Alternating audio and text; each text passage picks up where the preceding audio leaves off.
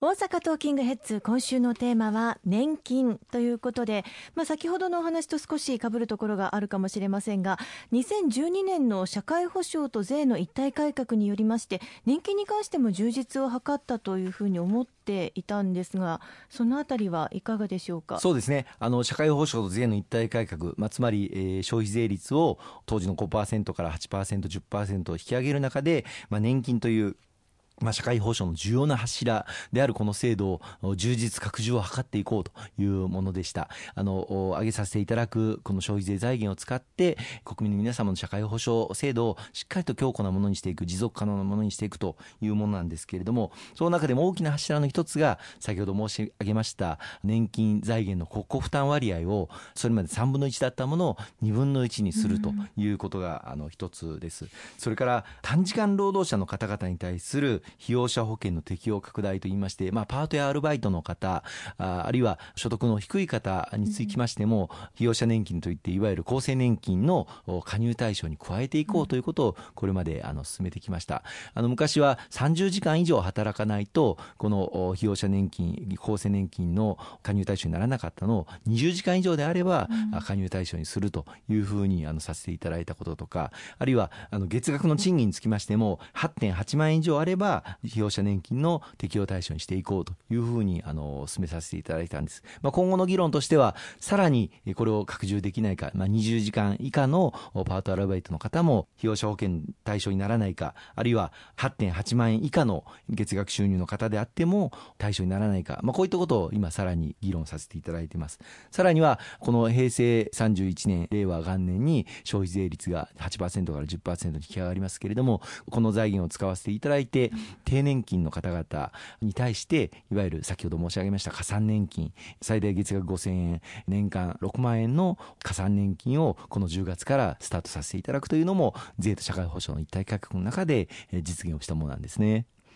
あのここまで石川さんのお話を伺ってきますと、まあ、年金制度は年金制度としてもちろん考えられていますしまあ、報告書の内容とは少し意味が違うんだなというふうに思います。なのになぜ年金の100年安心は嘘だったという話になってしまうんでしょうね。いや全くあのその通りでして、今回の金融庁の出した報告書というのはあまりにも短絡的な試算を行った、まあ、冒頭申し上げましたけれども、65歳以上の男性そして60歳以上の女性の無職の世帯で支出と収入の差が5万円あるとただこれはあの家計調査というものをもとにしていますがその家計調査というものはあのかなり項目がたくさんあってそれに対してしっかりお答えいただける方を対象にした、まあ、調査になってますので全ての家計を対象にした網羅的な調査にはなっていないということ。それから60歳以上65歳以上で無職の世帯の平均ですから、まあ、ある程度その資産的にも余裕があって働かなくてもいい世帯の方々の、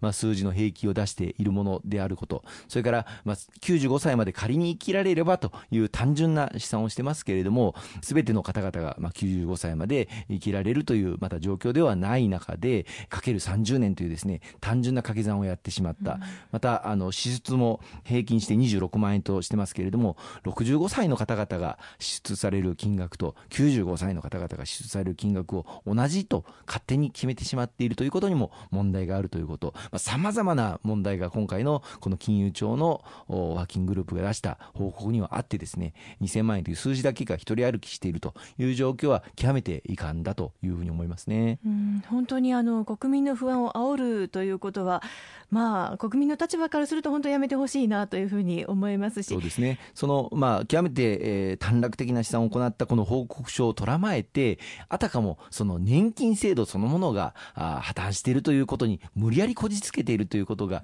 非常に私は違和感があってですね、うん、年金制度が100年間、まあ、何度も繰り返しになりますが100年間安心して継続する持続する制度にしてあるというこの2004年の大改革をやってそういった制度になっていることは野党の方々もよく知っているはずなのに、うん、えー、その100年安心っていうのは嘘だったのかみたいなことを言われている。この年金制度が100年後まできちっと維持されそして制度として持続可能なものになっているということとそれから人生100年時代、まあ、貯蓄や資産の在り方を含めてですねその人生それぞれの人生個々人の人生が100年時代の過ごし方の問題これをあの同じような次元で論じるということ自体がは全くあのおかしなことで、全く別次元のことをあえて混同させて混乱をさせてるんではないかなという気がしますね。うん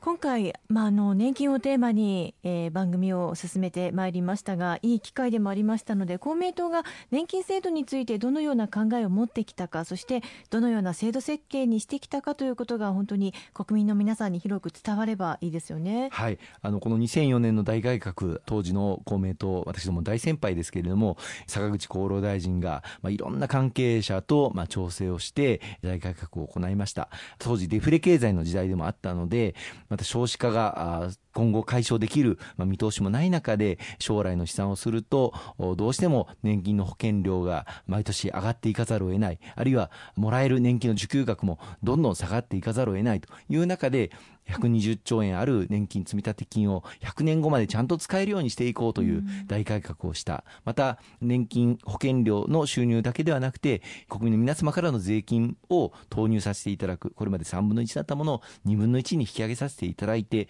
年金の財政状況をきちっと確保できる制度にさせていただいた、あの、本当に大きな決断だったというふうに思っております。この制度になって、そして100年間、100年後もきちっとその年金財政が安定しているということを5年ごとに検証していくという制度も設けたのもこの時の大改革の一つなんですよね。このように5年ごとに100年後まで見通しながら年金財政というものが検証されているという制度であるということをぜひご理解をいただいて私どもの訴えてきた100年安心プランというものが今も健在なんだということをどうかご認識をいただければと思いますね。ありがとうございます。今週もたくさんのお話をいただきましてありがとうございました。